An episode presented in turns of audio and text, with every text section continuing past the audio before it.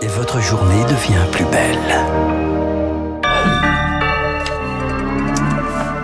Le journal incontournable d'Augustin avec Augustin. La France adresse ses condoléances à la Turquie ce matin après le tremblement de terre qui a frappé le sud du pays. Cette nuit, des centaines de morts et des milliers de blessés, au moins 284 victimes en Turquie, 237 en Syrie voisine. 600 millions d'euros de plus pour les hôpitaux, c'est ce qu'annonce ce matin le ministre des Comptes publics Gabriel Attal. Un amendement au projet de loi rectificatif de la sécurité sociale qui arrive aujourd'hui dans l'hémicycle à l'Assemblée. Un projet de loi qui comprend également la réforme des retraites. Euh, et ce matin, Philippe Martinez, secrétaire général de la CGT, a été invité de France 2. Il dit vouloir profiter de ces débats dans l'hémicycle pour compter les députés qui sont pour et ceux qui sont contre cette réforme.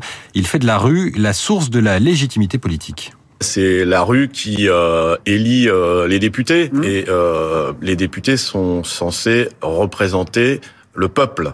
Or, quand ils votent des lois qui sont contraires à ce que veut le peuple, il y a un problème démocratique. Euh, Philippe Martinez qui s'exprime à la veille d'une nouvelle pas journée. C'est pas lui le problème démocratique, parce que faire de la rue la source de la légitimité politique, Ben, quand même curieux. C'est pour ça que j'ai choisi cette citation et sur laquelle chacun se fera un avis. Il s'exprime à la veille euh, d'une journée euh, de grève. Le trafic sera fortement perturbé une nouvelle fois à la SNCF et à la RATP. Enfin, euh, huit personnes sont mortes cette nuit dans l'incendie de leur maison dans l'Aisne. Sept enfants et leur mère, le père de famille, est grièvement brûlé.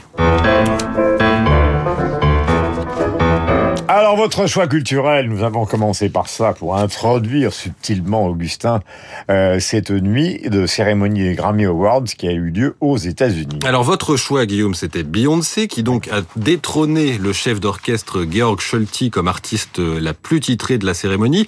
Euh, ce sont les, récompenses hein, les plus prestigieuses du monde de la musique. Et ce matin, moi, je voulais vous parler d'une autre récompense.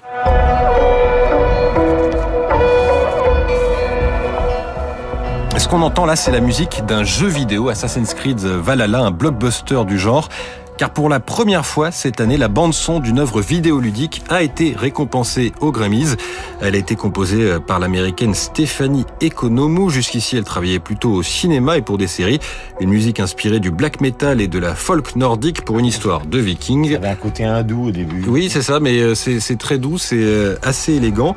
Bon, chacun sera son avis. C'est quand même assez réjouissant de voir une marque de reconnaissance envers cette pratique culturelle qu'est le jeu vidéo qui pèse désormais hein, plus que le cinéma et la musique réunis. Le cinéma et la musique réunis.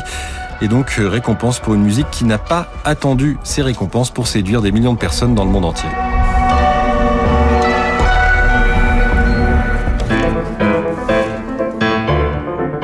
On termine ce tour de l'actualité avec un point à la bourse de Paris et on retrouve Sylvie Aubert d'Investir le Journal des Finances. Bonjour Sylvie, quel début de semaine au CAC Bonjour Augustin, bonjour à tous. Avec une petite musique qui plaira peut-être un peu moins aux boursiers puisqu'on débute la semaine dans le rouge. Moins 0,8%, 7174 points, mais comme on a eu une grosse poussée encore de fièvre la semaine dernière, eh bien, le CAC avait besoin de souffler. Les futurs à Wall Street indiquent aussi des prises de bénéfices à l'ouverture aux États-Unis. À cela, deux raisons principales. Alors, la première concerne les données sur l'emploi américain publiées vendredi. Elles étaient meilleures que prévues, avec un taux de chômage de 3,4% au plus bas depuis 50 ans. Mais au lieu de s'en réjouir, on s'en inquiète parce que c'est la preuve que la croissance américaine demeure bien orientée et que l'inflation reste à combattre, ce qui devrait nécessiter nécessiter la poursuite d'une politique monétaire restrictive et ce sur une durée beaucoup plus longue. La seconde raison qui incite les investisseurs à la prudence est de nature géopolitique. La décision des Américains de détruire le ballon chinois pourrait refroidir encore les relations déjà très fraîches entre Washington et Pékin. Sur le front des entreprises, eh bien, les publications de résultats vont accélérer cette semaine. Le marché sera surtout attentif aux prévisions des dirigeants. Sylvie Aubert, Investir pour Radio Classique. Merci Sylvie, il est 9h06 sur Radio Classique. Bonne journée à l'écoute de notre antenne. Et c'est l'heure de retrouver, merci Augustin, on se retrouve évidemment avec bonheur demain pour le journal incontournable. Nous allons retrouver l'ami Franck Ferrand. Mon cher Franck, bonjour.